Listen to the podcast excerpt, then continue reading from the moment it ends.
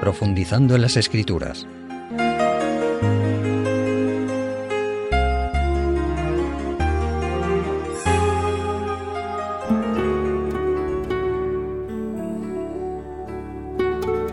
Estimados amigos, nuestra reflexión de hoy girará alrededor de un hermoso tema, la resurrección de Jesús, y es la continuidad de un tema anterior sobre la pasión de Cristo y para introducirnos en él vamos a buscar en el Evangelio según San Mateo capítulo 27 donde leemos en el versículo 45 y siguientes Desde la hora sexta, el mediodía, hubo tinieblas sobre toda la tierra hasta la hora novena, las tres de la tarde. Y luego a partir del 50 dice, entonces Jesús, habiendo otra vez exclamado a gran voz, exhaló el espíritu. En eso el velo del templo se rasgó en dos, desde arriba hacia abajo. La tierra tembló y las rocas se partieron. Se abrieron los sepulcros de muchos santos que habían muerto y volvieron a la vida. Después que Jesús resucitó, salidos de los sepulcros, fueron a la ciudad santa y aparecieron a muchos. Y el 54 dice, el centurión y los que estaban con él guardando a Jesús, al ver el terremoto y las cosas que habían sucedido, temieron en gran manera y dijeron, realmente este era el Hijo de Dios. Es evidente que Dios dio testimonio de que quien moría en la cruz del Calvario, a las afueras de Jerusalén, no era un ajusticiado más por el poder de Roma, sino que era el Hijo de Dios. Estas tinieblas que cita el texto bíblico tuvieron lugar al mediodía del viernes, se trató de una oscuridad sobrenatural que afectó, según el texto, a toda la tierra y de ningún modo podía haber sido causado por un eclipse de sol, pues la luna llena ya había pasado. Esta oscuridad duró pues unas tres horas, hasta las tres de la tarde. Además, como hemos leído, el velo, la cortina del templo de Jerusalén, que separaba el lugar santo del lugar santísimo, también por intervención divina, se rasgó completamente en dos partes de arriba abajo, y así el cielo indicaba la terminación del sistema de sacrificios de corderos que prefiguraban durante siglos la muerte del Salvador que acababa de realizarse. Aquellos símbolos ya no eran necesarios, pues acababa de dar su vida por los pecados del mundo, Jesús, el Hijo de Dios e Hijo del Hombre, el Salvador de todo aquel que en Él crea, para que podamos tener la vida eterna. Por algo Juan el Bautista había presentado a Jesús como el Cordero de Dios que quita el pecado del mundo. No fue menos impresionante el terremoto que nos señala el versículo 51 que hemos leído, con la significativa frase, la tierra tembló y las rocas se partieron que se unió a los fenómenos anteriores para testimoniar la muerte del Salvador. Otro de los fenómenos extraordinarios que tuvieron lugar, según el texto bíblico, fue la resurrección de muchos verdaderos creyentes. Sin duda, como muchos comentaristas indican, mártires de la fe, que se aparecieron a muchas personas en Jerusalén que sin duda quedarían impresionadas y ojalá este hecho milagroso obra del dador de la vida, les haya ayudado a creer, ya que el objetivo de los milagros verdaderos, obra de Dios, es esta finalidad.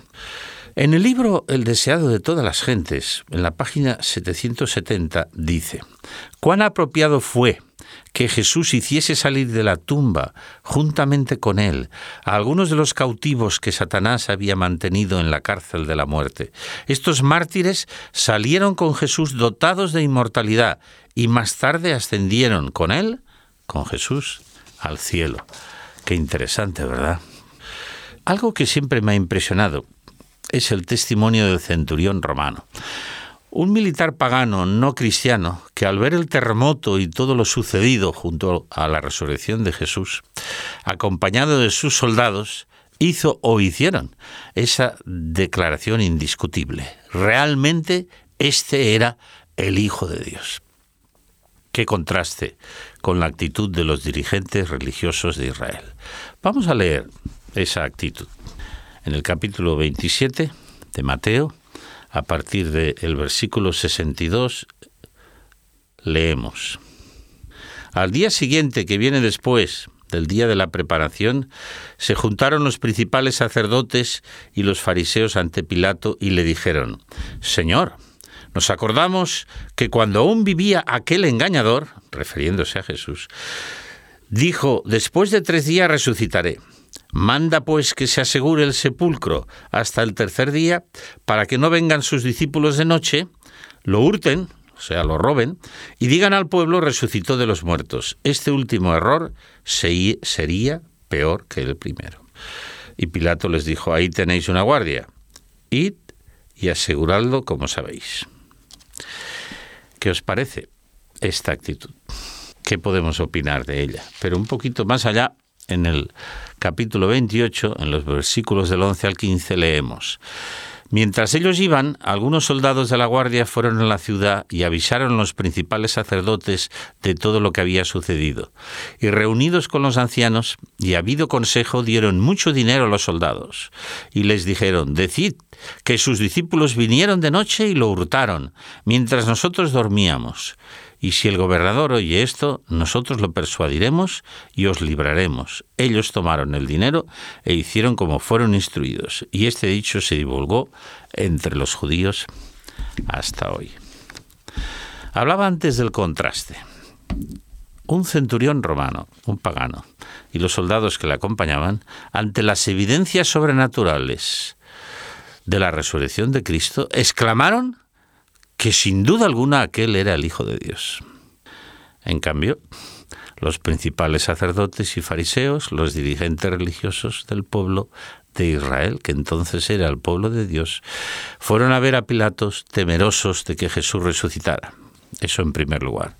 Después, como hemos leído, cuando vieron que ya había resucitado, entonces ofrecieron su soborno a los soldados, que bueno, lo tomaron también y hicieron circular la falsa noticia de que eran los discípulos que habían ido a robar su cuerpo. Pero claro, eso no se podía mantener porque, como veremos, hubo evidencias indiscutibles de la resurrección de Jesús que va a ser realmente nuestro tema.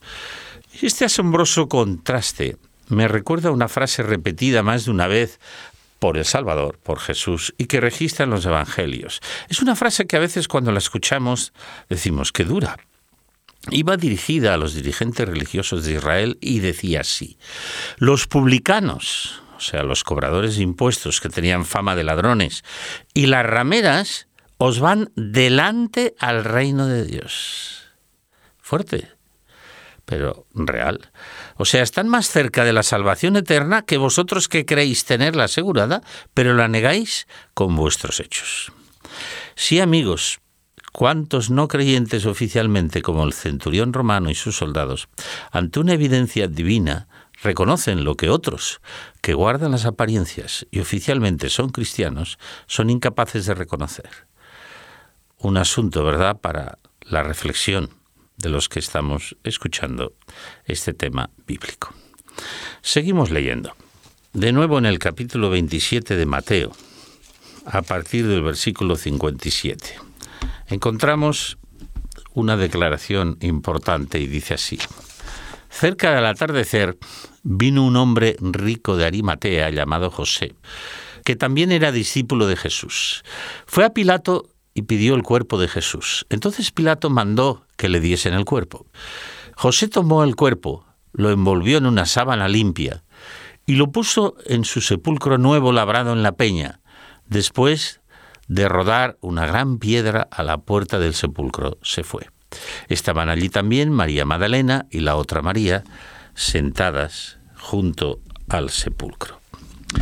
El evangelista Marcos define a José de Arimatea como un miembro noble del concilio que también esperaba el reino de Dios y Lucas dice de él que era un varón bueno y justo, que no había consentido en el acuerdo ni en los hechos de los dirigentes religiosos judíos. El entierro de Jesús en la tumba de José de Arimatea cumplió la profecía de Isaías 53 que vimos en el tema anterior sobre la pasión de Cristo, donde decía textualmente en el versículo 9 que con los ricos sería en su muerte. Se puede decir que José de Arimatea era un seguidor de Jesús que quiso que el Salvador fuera enterrado dignamente en un sepulcro nuevo y así evitar la ignominia de que fuera considerado como un traidor a Roma, hubiera sido enterrado en un campo reservado para los criminales más viles.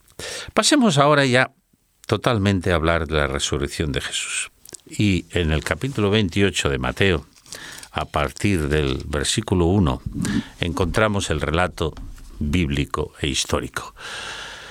Pasado el sábado, cuando amanecía el primer día de la semana, María Magdalena y la otra María fueron a ver el sepulcro. De pronto, un gran terremoto tuvo lugar, porque un ángel del Señor bajó del cielo, quitó la piedra y se sentó sobre ella. Su aspecto era como un relámpago y su vestido blanco como la nieve. De miedo de él los guardas temblaron y quedaron como muertos. Pero el ángel dijo a las mujeres, no temáis vosotras. Yo sé que buscáis a Jesús que fue crucificado. No está aquí, porque tal como lo había dicho, ha resucitado. Venid y ved el lugar donde yacía. E id deprisa a decir a sus discípulos que ha resucitado de los muertos y que va delante de vosotros a Galilea. Allí lo veréis. Mirad que os lo he dicho. Entonces ellas salieron deprisa del sepulcro, con temor y con gran gozo, y fueron corriendo a dar la gran noticia a sus discípulos.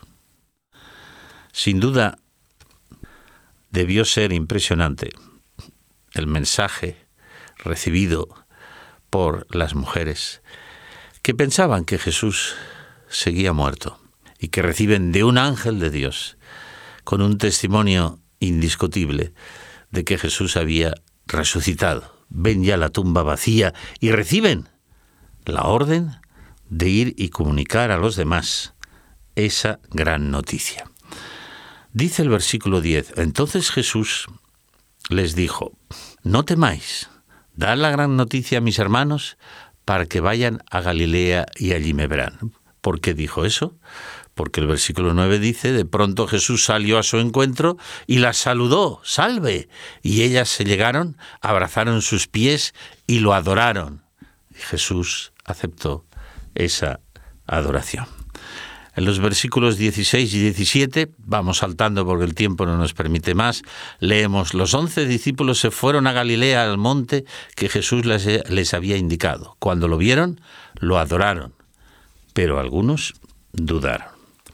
Sí, como vimos un domingo por la mañana, que en la Biblia es el primer día de la semana, al amanecer, Jesús resucitó. Pero el sábado, el día de reposo establecido por Dios, como señalan las Sagradas Escrituras como día de descanso, Jesús reposó en la tumba. De nuevo Dios manifestó con su poder el hecho portentoso de la resurrección de Cristo como había sido predicho.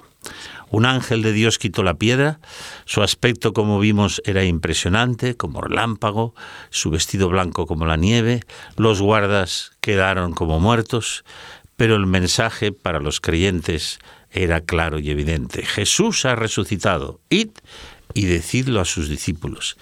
Y ellas así lo hicieron. Sabéis, queridos amigos, que también nosotros hemos de divulgar este mensaje. Jesús no quedó en la cruz. Jesús ha resucitado. El cristianismo no es un mensaje de muerte, es un mensaje de vida eterna, es un mensaje de resurrección. Sí, las noticias de la resurrección de Cristo se extendieron, pero, como hemos leído, no todos creyeron. Siempre sucede así. ¿Por qué? Bueno, porque somos seres libres, ¿verdad? Y cuando hay pruebas y evidencias de algo, unos las aceptan y otros la rechazan. En el Evangelio de Juan, en el capítulo 20, leemos a partir del versículo 19. Al anochecer de ese día, el primero de la semana, estando los discípulos juntos con las puertas cerradas por miedo a los judíos, vino Jesús, se puso en medio de ellos y les dijo, paz a vosotros. Y dicho eso les mostró las manos y el costado, y los discípulos se alegraron de ver al Señor. Entonces Jesús les dijo otra vez, paz a vosotros, como me envió el Padre, también os envío yo. Con esto sopló y les dijo, recibid el Espíritu Santo. Leemos ahora a partir del verso 24. Pero Tomás, llamado el gemelo, otras versiones dicen el Dídimo, uno de los doce, no estaba con ellos cuando vino Jesús. Cuando los otros discípulos le contaron, hemos visto al Señor, él contestó, si no veo la señal de los clavos en sus manos y pongo mi dedo allí y mi mano en su costado, yo no creeré. Ocho días después, estaban otra vez sus discípulos dentro y con ellos Tomás. Aunque las puertas estaban cerradas, vino Jesús, se puso en medio y dijo, paz a vosotros. Y luego dijo a Tomás, pon tu dedo aquí y mira mis manos, acerca tu mano y ponla en mi costado, y no seas incrédulo, sino creyente. Entonces Tomás exclamó, Señor mío y Dios mío. Jesús le dijo, porque has visto, Tomás, creíste. Dichosos los que no vieron y creyeron. Tomás. Él no estuvo presente en la primera aparición de Jesús a sus discípulos el mismo día de la resurrección, y cuando se lo dijeron, como hemos leído, él dijo, yo no lo creo. Si no lo veo, no lo creo. He de poner mis manos en las huellas de los clavos y en el costado, y entonces creeré. Jesús había anunciado varias veces su resurrección. Los discípulos le dijeron a Tomás que lo habían visto después de resucitado, que había aparecido, había entrado en el aposento alto con las puertas cerradas, le dieron toda clase de pruebas, que les había dicho paz a vosotros, pero Tomás seguía R que R con su posición. La fe es muy importante en la vida cristiana. Yo diría que en la vida en general. En Hebreos 11:6 hay el conocido texto que dice, sin fe es imposible agradar a Dios, porque es necesario que el que se acerca a Dios crea que existe y es galardonador de los que le buscan. La fe es creencia y es confianza. Tomás no tenía ninguno de los dos aspectos de la fe. Por eso cuando Jesús se acercó a él, le dijo Tomás, venga, pon los dedos en mis manos y en el costado. ¿Qué debió pensar Tomás? ¿Cómo lo sabe? ¿Quién se lo ha dicho? Claro, entonces el discípulo, que en el fondo era sincero, hizo esa exclamación, Señor mío y Dios mío. Pero Jesús no le dijo, te felicito, Tomás, sino que le hizo una reflexión seria. Tomás, ¿por qué has visto has creído? Esto es muy fácil. Ahora que has puesto los dedos ¿eh? en mis heridas, ahora reconoces que he resucitado. Bienaventurados, afortunados, felices, los que creyeron sin ver. Que eso es fe realmente. Creer en las cosas que no se ven y que Dios ha prometido. A través de la historia, estimados amigos, ha habido, hay y habrán millones que, como Tomás, se enorgullecen a veces al decir, yo si no lo veo, no lo creo. Incluso los hay peores que Tomás, ya que él al comprobar que Jesús había resucitado exclamó, como hemos leído, Señor mío y Dios mío, y lo aceptó plenamente. Pero ¿cuántos hoy niegan la resurrección de Jesús y la resurrección de los justos, que es la esperanza cristiana por excelencia, y rechazan toda evidencia para creer en un Dios creador, como nos señalan las Sagradas Escrituras, y prefieren creer en la casualidad y en pruebas falsificadas por el hombre para borrar la realidad de Dios en el universo y en el mundo que nos rodea y en el creyente. Sí hay muchos Tomases, pero hay tristemente otros mucho peores que Tomás. Y ya que estamos haciendo esa reflexión, vamos a pasar a la epístola de los Romanos, capítulo 1, y vamos a leer a partir del verso 19, donde dice, lo que se puede conocer de Dios es manifiesto a ellos, porque Dios se lo manifestó. Los atributos invisibles de Dios, su eterno poder y su divinidad, se ven claramente desde la creación del mundo y se entienden por las cosas que han sido creadas, de modo que no tienen excusa habiendo ellos conocido a Dios, no lo glorificaron como a Dios ni le dieron gracias. Antes se ofuscaron en sus vanos razonamientos y su necio corazón se entenebreció. Jactándose de ser sabios, se volvieron necios. Aquí estaba hablando el apóstol Pablo de quienes tienen pruebas para creer y no creen. Vamos a hacer una pausa y luego seguimos.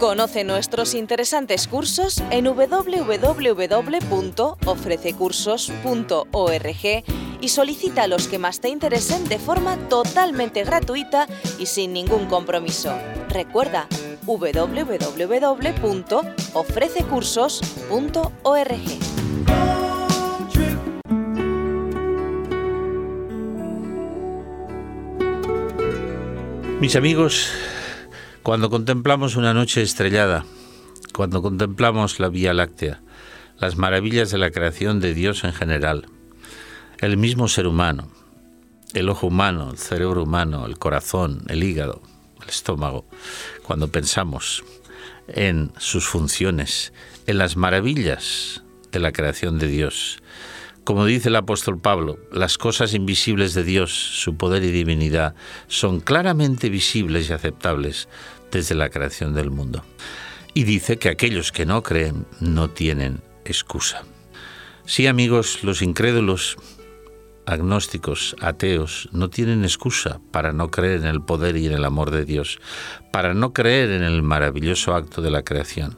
Ojalá muchos como Tomás, ante las evidencias de la resurrección de Jesús y del poder y del amor de Dios, exclamen también, como Tomás, Señor mío y Dios mío, y crean en ese Dios creador y todopoderoso, en ese Dios que ha prometido que aunque la paga del pecado es muerte, un día habrá una resurrección de los justos, porque la resurrección de Cristo es una evidencia de este hecho impresionante.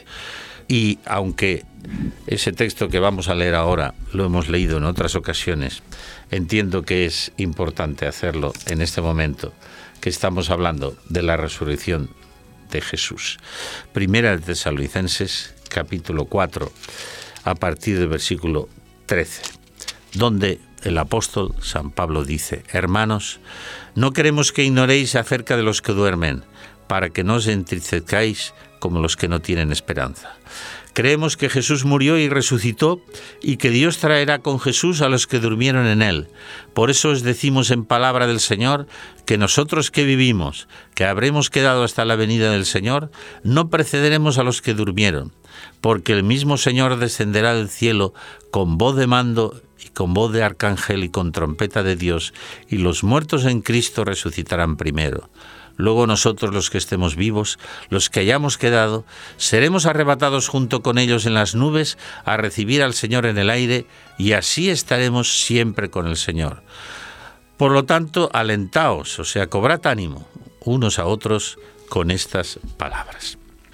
La resurrección de Jesús fortalece la fe, la seguridad en la resurrección de aquellos que fueron la tumba con la fe en Cristo como su Salvador personal.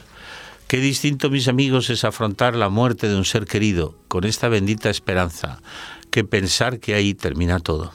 El apóstol Pablo lo explica maravillosamente y nos recuerda que los muertos en Cristo resucitarán y se unirán a los creyentes vivos y ambos grupos transformados recibirán al Señor en el aire cuando Jesucristo regrese a por los que creyeron en Él y lo haga en gloria y majestad. Para terminar nuestra reflexión de hoy, vamos a leer en 1 Corintios capítulo 15, donde el apóstol San Pablo defiende la doctrina de la resurrección, porque en aquel tiempo ya había muchos incrédulos. Primera de Corintios capítulo 15, a partir del versículo 3. En primer lugar, lo que hace él es argumentar y defender la resurrección de Cristo. Vamos a leerlo porque es muy interesante. Porque primero os transmití, dice el apóstol Pablo, lo que yo mismo recibí, que Cristo murió por nuestros pecados, conforme a las Escrituras, que fue sepultado y resucitó al tercer día conforme a las Escrituras, que apareció a Pedro y después a los doce.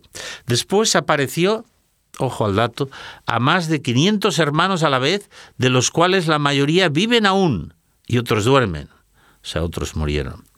Después apareció Santiago y más tarde a todos los apóstoles, y al último de todos, como a un nacido a destiempo, me apareció a mí, porque yo soy el menor de los apóstoles, indigno de ser llamado apóstol, porque perseguía la iglesia de Dios.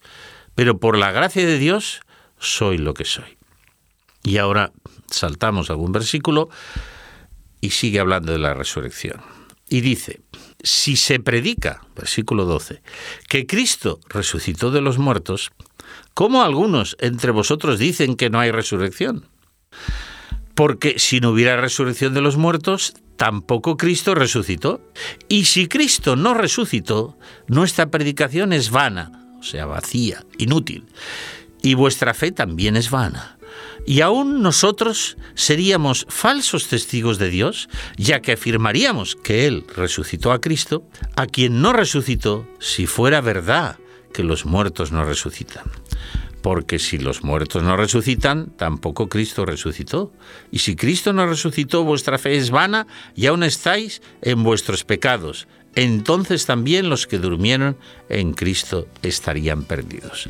¿Qué os parece esta argumentación histórica del apóstol Pablo? En primer lugar, la defensa que hace de la resurrección de Cristo. Claro, como los dirigentes judíos habían hecho correr el bulo de que los discípulos la habían robado, aunque Jesús apareció luego varias veces y especialmente a sus discípulos, bueno, ellos pues seguían R que R en su, en su posición. Para mí son impresionantes los argumentos del apóstol Pablo en favor de la resurrección de Cristo. Dice que apareció a más de 500 hermanos además de la resurrección de aquel grupo de mártires, de creyentes que hemos citado antes, que aparecieron a muchos. Y como hemos leído, si Cristo no resucitó, estamos perdidos. Vivimos sin esperanza. Todo termina en un cementerio o en un crematorio. Esta es una gran verdad bíblica, la verdad de la resurrección. Si la comprendemos, queridos amigos, viviremos con una esperanza diferente a aquellos que, cuando han perdido a un ser querido, piensan que ya nunca jamás le verán. Es verdad que Dios determinará quiénes resucitarán para vida eterna, pero Dios es un Dios de amor y un Dios justo. Y como hemos pronunciado en algunas ocasiones, los que hemos asistido a momentos tristes de la despedida de un ser querido, el destino de todo ser humano está en las manos de un Dios de amor y un Dios justo. Como dijo el apóstol Pablo, si Cristo no resucitó, vana es nuestra predicación, o sea, vacía, y vana es nuestra fe. Nuestro próximo tema será continuación de este y versará sobre la ascensión de Cristo y su segunda venida. Que el Señor fortalezca nuestra fe a través del estudio de las Sagradas Escrituras, pues como está escrito, la fe viene por el oír y el oír la palabra de Dios. Y añado, oír, escuchar y aplicar a nuestra vida las enseñanzas de Dios. Vivamos alentados en medio de las dificultades de la vida o cuando perdemos a un ser querido por la seguridad y la esperanza de la resurrección de los muertos en Cristo. Que el Señor fortalezca esta esperanza en nosotros. Hasta el próximo encuentro.